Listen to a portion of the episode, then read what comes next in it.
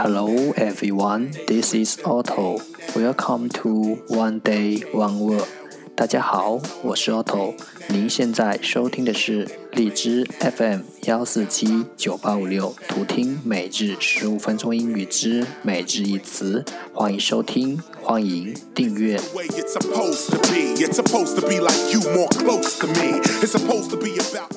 微信公众号 Otto Everyday O T T O E V E R Y D A Y，请添加，让学习英语融入生活，在途中遇见未知的自己。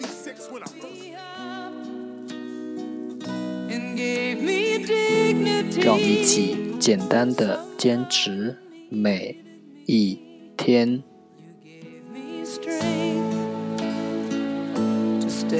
Day three hundred and thirty-eight. Today's word is 今天的单词是 ungainly, ungainly, u n g a i n l y, ungainly 形容词笨拙的。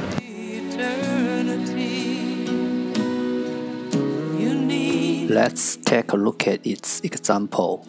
让我们看看它的例子。His movements are very ungainly, and he's always dropping things. 他动作很笨拙，总是掉东西。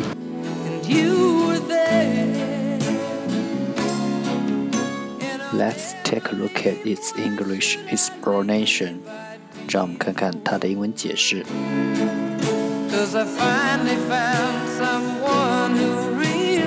Moving in an awkward or clumsy way, not graceful. 笨拙的移动。Moving in an awkward or clumsy way, 不优雅。Not graceful. 笨拙的移动，不优雅。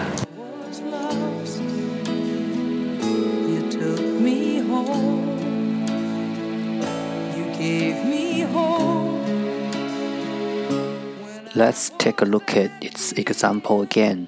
让我们再看看它的例子。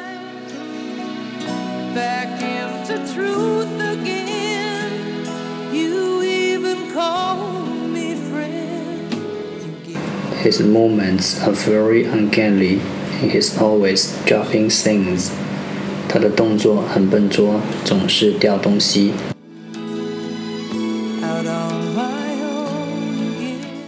Ungainly, ungainly 形容词，笨拙的。